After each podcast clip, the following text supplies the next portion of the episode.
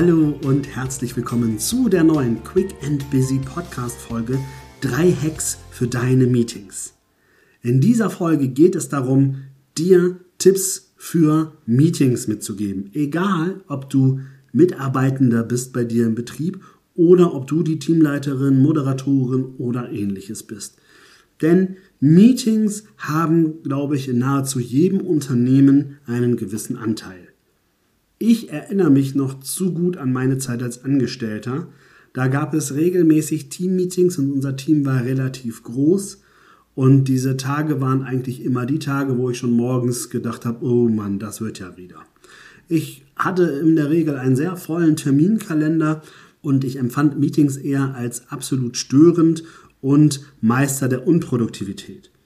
Es ging sogar so weit, dass ich an der Pinnwand hinter meinem Arbeitsplatz so ein Schild hatte, wenn du keine Lust hast zu arbeiten, dann geh doch in ein Meeting. Auch jetzt in der Beratungsarbeit sehe ich immer wieder viele Führungskräfte, die von Meeting zu Meeting hetzen. Das lässt sich natürlich nicht ganz vermeiden, aber was ich deshalb umso wichtiger finde, ist, dass man auch da mal kritisch draufschaut. Und heute möchte ich euch von Jeff Bezos erzählen. Jeff Bezos ist euch wahrscheinlich ein Begriff.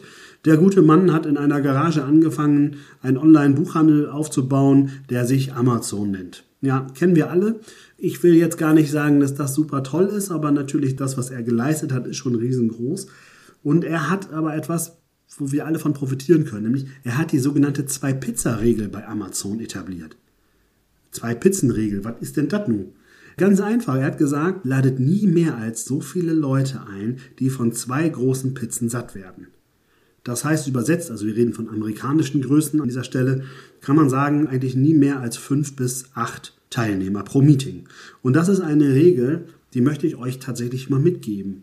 Denn sie ist auch nicht nur von Jeff Bezos und mit den Pizzen bekannt geworden, sondern auch Studien belegen, dass die ideale Teilnehmerzahl von Meetings zwischen fünf und neun Teilnehmern liegt.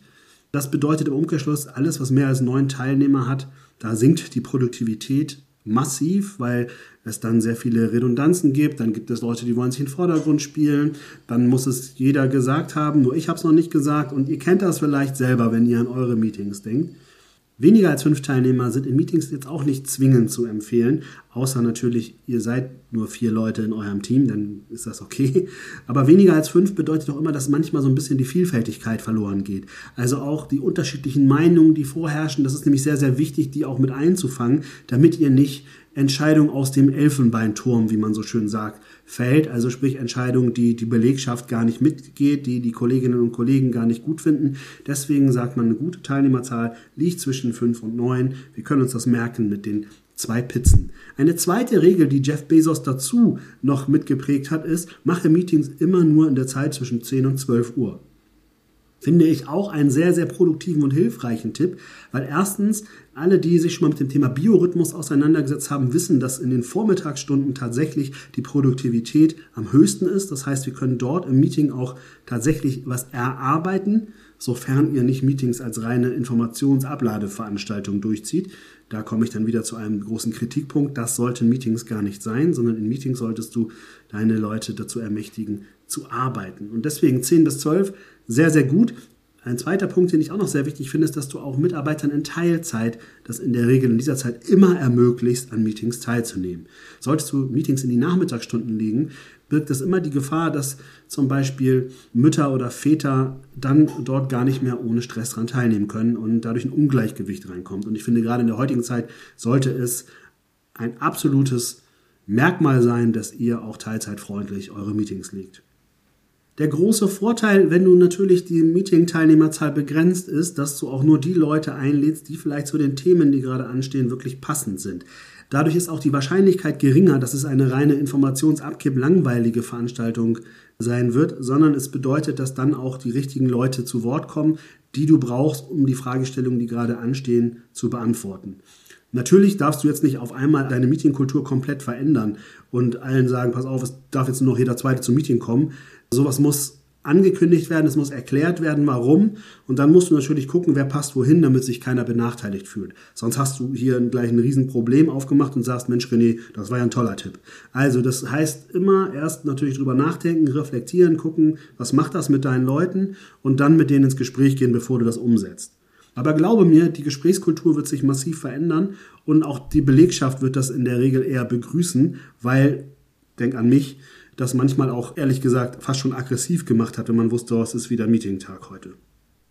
Nicht nur für Teamleiterinnen und Teamleiter habe ich jetzt noch einen wichtigen Tipp. Und zwar möchte ich dir sagen, dass es natürlich auch im Meeting Selbstdisziplin braucht. Also stell dir bitte die Frage, braucht es mich gerade? Muss ich jetzt wirklich meinen Wortbeitrag abgeben oder nicht? Stell dir vielleicht die Frage, hat es schon jemand anders gesagt, was ich gesagt habe? Dann sag es einfach nicht. Stell dir auch die Frage, bist du jetzt gerade der Experte für dieses Thema und musst dich deswegen zu Wort melden? Wenn ja, dann melde dich zu Wort und gib deinen Beitrag bei. Aber wenn doch die anderen in dem Meeting gerade der Experte sind, dann musst du vielleicht jetzt nicht deinen Beitrag da leisten. Ich finde, das ist auch immer noch sehr, sehr wichtig, sich selber im Meeting besser zu kontrollieren.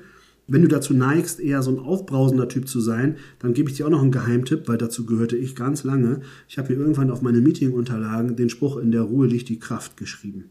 Das heißt, ich habe immer darauf geschaut und das hat mir geholfen, nicht zu schnell in die Emotion zu gehen, sondern sachlich zu bleiben und dann eben auch vernünftig zu argumentieren und nicht nachher den Fehler zu machen, dann emotional zu werden in Meetings. Die Gefahr besteht natürlich immer dann, wenn du eh schon genervt bist und wenn du eigentlich keine Zeit für ein Meeting hast und dann kommt noch ein Wortbeitrag, der dich irgendwie auf die Palme bringt und dann puff, dann machst du einen emotionalen Angriff und hinterher denkst du, Mist, das war gar nicht so gut. Bei all der Jeff Bezos-Regel reduziere die Teilnehmer. Natürlich können Meetings auch gelingen mit größerer Runde. Das wäre ja jetzt gelogen, wenn ich jetzt sagen würde, es funktioniert nicht. Es funktioniert dann allerdings tatsächlich nur richtig gut, wenn du eine vernünftige Moderation durchführst. Also sprich, ernenne bitte eine Person zum Moderator oder zur Moderatorin und statte diese Person auch mit aller Macht aus. Wir haben bei uns damals immer gesagt, alle Macht dem Moderator, der Moderatorin. Und das war damit auch gemeint. Das heißt, dass wir ganz explizit gar nicht die Leitung in die Moderationsrolle gesetzt haben, weil es ist sehr schwer, der Leiter oder die Leiterin zu sein und gleichzeitig zu moderieren. Es ist viel einfacher, wenn man auch mitdiskutieren möchte, dann jemanden aus dem Gremium zu bestimmen, vielleicht sogar jemanden, der Lust hat, der sagt, ich möchte mich in diesem Bereich weiterentwickeln.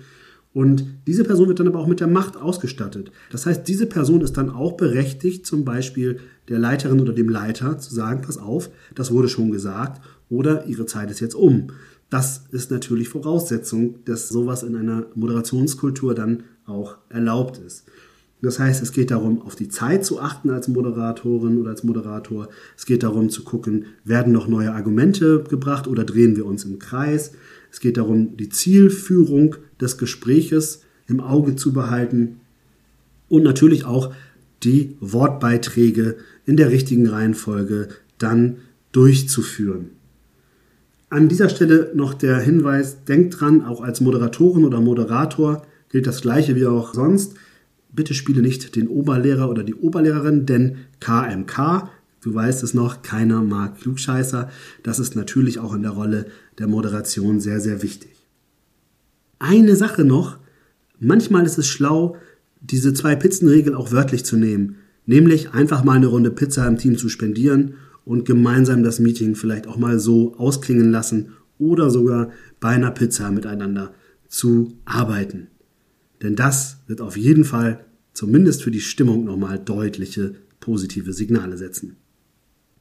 Ja, das war jetzt mein kleiner Exkurs in die Welt der Meetings. Ich hoffe, dass du für dich den ein oder anderen Hack mitgenommen hast und freue mich, wenn du nächste Woche wieder einschaltest, wenn es heißt, warum Lesen und Hören doch hilft. Bis dahin, alles Liebe, dein René. Wenn du der Meinung bist, dass der Quick and Busy Podcast dir einen Mehrwert liefert, dann freue ich mich über eine Bewertung zum Beispiel bei Apple Podcast und natürlich auch über eine Weiterempfehlung. Zum Beispiel kannst du mich gerne in deiner Instagram Story verlinken und auf diesen Podcast aufmerksam machen. Danke dafür und dann bis nächste Woche.